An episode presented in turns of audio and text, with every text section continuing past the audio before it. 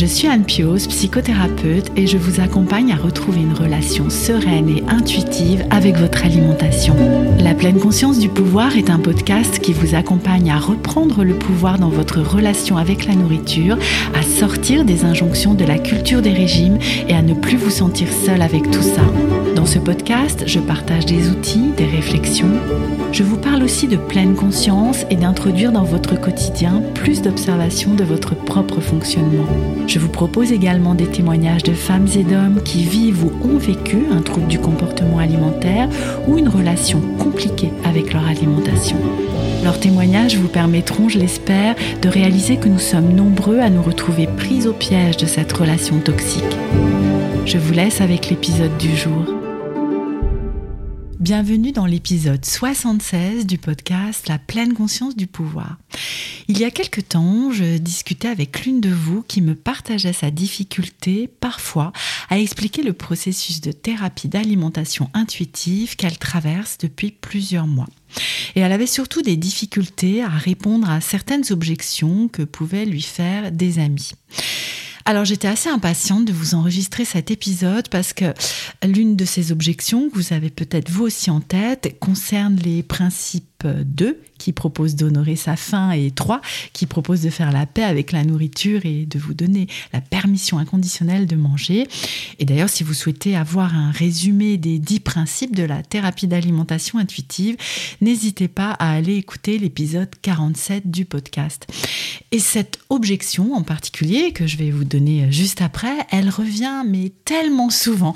Donc euh, voilà, j'en ai déjà un petit peu parlé à celles et ceux qui me suivent euh, dans la newsletter qui paraît euh, généralement le samedi. Enfin, en tout cas, à l'heure où j'enregistre cet épisode, c'est plutôt le samedi qu'elle euh, qu'elle paraît. Et juste après cette expérience, donc j'en avais parlé dans ma newsletter, mais je voulais vraiment creuser un petit peu plus le sujet en vous enregistrant un épisode du podcast et en permettant de ce fait à plus d'entre vous euh, d'entendre en quoi cette objection peut être euh, bah, déboulonnée finalement assez rapidement. Donc, cette fameuse objection, elle ressemble à bah, c'est bien beau de manger intuitivement, mais moi, j'ai tout le temps faim. Alors, si je m'écoutais et donc que je me donnais cette fameuse permission inconditionnelle de manger, eh bien, bah, je passerais mon temps à manger en fait. Et puis plutôt des aliments euh, pas très sains, des aliments qui sont pas très bons pour la santé, etc., etc. Alors, revenons dans un premier temps à ce que signifient ces deux principes. Honorer sa faim, ça consiste tout simplement à manger dès que vous avez faim. Même si vous avez mangé il y a une heure ou 30 minutes, même si vous considérez avoir fait un repas copieux la veille ou le jour même, même si ajoutez toutes les restrictions qui vous viennent en tête. Donner à votre corps l'information qu'il sera nourri dès qu'il en aura besoin est un merveilleux cadeau à lui faire. Bien sûr, cela nécessite en parallèle deux axes de travail. Un sur le côté physiologique, retrouver ou trouver à quoi ressemblent vos sensations de faim et pouvoir entendre vos signaux corporels. Et deux, Deuxième axe, sur le côté mental, en travaillant sur la fameuse restriction cognitive et donc sur toutes les pensées de restriction que vous avez intégrées et que vous appliquez sans même plus vous en rendre compte. Ce sont par exemple des pensées qui vous disent que non, il n'est pas question de manger à cette heure-là ou entre les repas. Faire la paix avec la nourriture, c'est cesser de classifier les aliments comme bons ou mauvais comme sain ou malsain. C'est les remettre à égalité pour ce qui concerne leur valeur morale. Il ne s'agit pas ici de nier les différences, par exemple, nutritives entre les aliments, mais de supprimer cette hiérarchie qui donnerait plus de vertu et de valeur aux aliments pensés comme sains et aux personnes qui les mangent, et moins aux malsains et à ceux qui les mangent. Ce système de croyance vous invite à diaboliser certains aliments et donc à vous les interdire, ce qui va les rendre plus attractifs. Souvenez-vous de l'épisode 9 du podcast sur les régimes, interdire ne fonctionne pas et donc provoquer de potentielles compulsions sur les 10 aliments. Alors je me suis dit que Peut-être vous aussi, vous aviez la croyance que si vous décidez de suivre ces deux principes, honorer votre faim et vous donner la permission inconditionnelle de manger, eh bien vous alliez partir en vrille et ne faire que manger, manger, manger, comme l'imagine l'ami de la personne avec laquelle je discutais. Parce qu'aujourd'hui, peut-être que vous vivez avec des pensées autour de la nourriture presque tout le temps, peut-être même en rêvez-vous. Parce qu'aujourd'hui, vous expérimentez que lorsque vous vous permettez entre guillemets, parce que c'est de manière conditionnelle, de manger un aliment considéré comme interdit, tabou, cochonnerie, mauvais pour la santé, trop gras, trop sucré, trop salé, j'en passais des meilleurs, eh bien, vous devenez incontrôlable. Alors, je vois plusieurs raisons à cela. En préambule, je pense que je vous questionnerai sur d'éventuels problèmes hormonaux qui expliqueraient cette faim permanente ou sur les traitements que vous prenez actuellement parce que certains ont cet effet secondaire de décupler la faim et d'avoir en fait tout le temps envie de manger. Je proposerai donc de faire le point éventuellement avec votre médecin. Alors la première des raisons, je vous en ai déjà un petit peu parlé, qui vous fait avoir cette croyance, c'est la restriction physiologique. Peut-être actuellement et peut-être depuis bien longtemps, vous vivez au-dessus de vos moyens. C'est-à-dire, vous consommez moins d'énergie que ce que vous dépensez. Et du coup, votre corps et votre esprit se prennent par la main pour vous pousser à manger. Parce que s'il n'y a pas suffisamment de carburant dans la machine, désolé pour, pour cette image, eh bien votre corps et votre esprit, qui sont très bien fichus, vont vous envoyer des signaux pour que vous mangiez. Peut-être que aujourd'hui, ils ont même cessé de vous envoyer ces signaux-là. Et c'est là qu'il va être important de travailler sur retrouver, réapprivoiser ces sensations physiologiques. Alors je ne vais pas vous dire qu'il est nécessaire de faire des calculs et de traquer vos calories, vous imaginez bien, ce serait même la pire chose euh, peut-être à faire parce que ça déclencherait d'autres problèmes. Mais l'une des premières choses que je propose aux personnes qui viennent me voir et souffrent de compulsions ou qui considèrent ne pas pouvoir stopper lorsqu'elles mangent certains aliments, c'est d'observer la quantité et la qualité nutritionnelle de ce qu'elles mangent dans leur journée.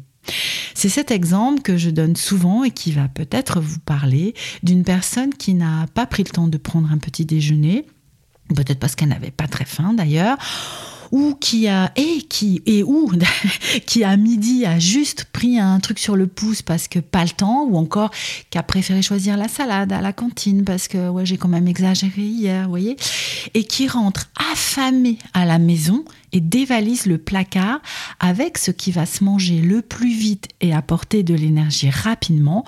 Exemple, les biscuits des enfants qu'elle s'interdit généralement. Parce que votre corps, il n'est pas idiot. Il va aller chercher ce qui vous apporte de l'énergie rapidement et efficacement. J'ai nommé le sucre, carburant indispensable au bon fonctionnement, entre autres, de notre cerveau. Il peut donc être primordial de vérifier que vous apportez suffisamment de carburant à votre corps. N'hésitez pas à vous faire aider pour faire ce point-là par un professionnel de la nutrition.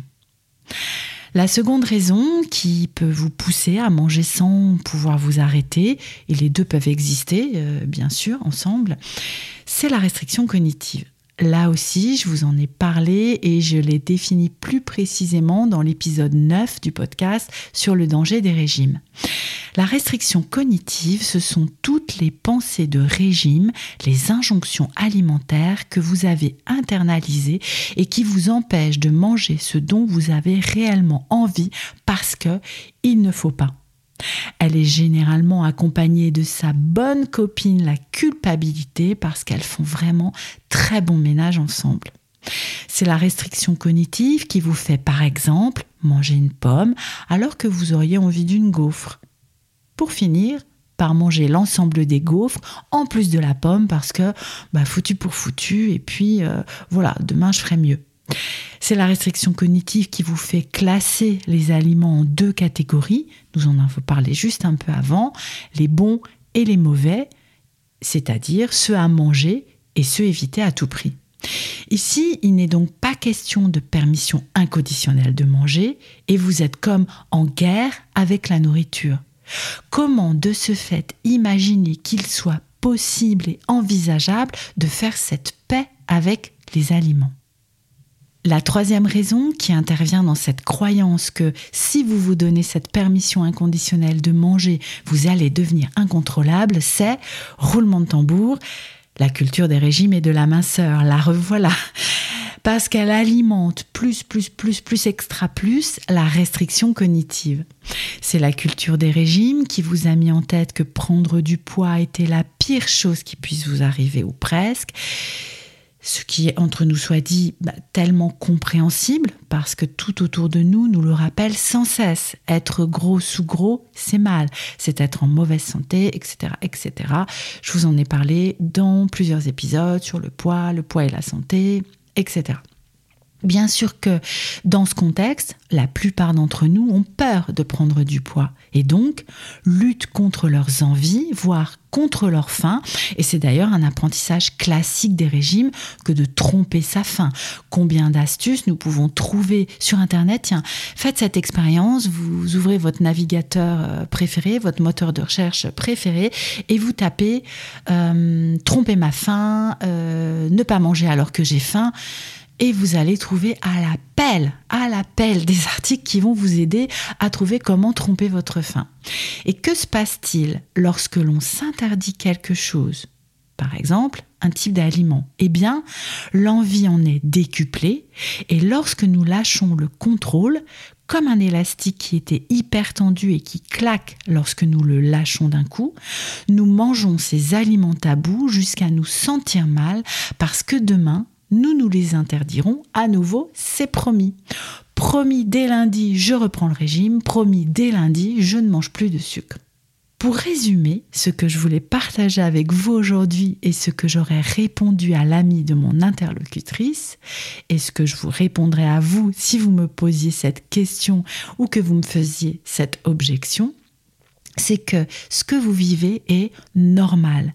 Surtout si vous surveillez aujourd'hui votre alimentation ou juste que vous êtes dans l'intention de le faire. Parce que même si dans les actions du quotidien, vous avez l'impression d'être déjà incontrôlable et de ne pas arriver à tenir vos engagements, c'est-à-dire votre régime, votre plan alimentaire, votre mode de vie sain, etc., etc., vous vivez de la restriction cognitive et sans doute physiologique, et cela revient pour votre esprit et votre corps exactement au même que si vous y arriviez dans les fêtes. Vous me suivez?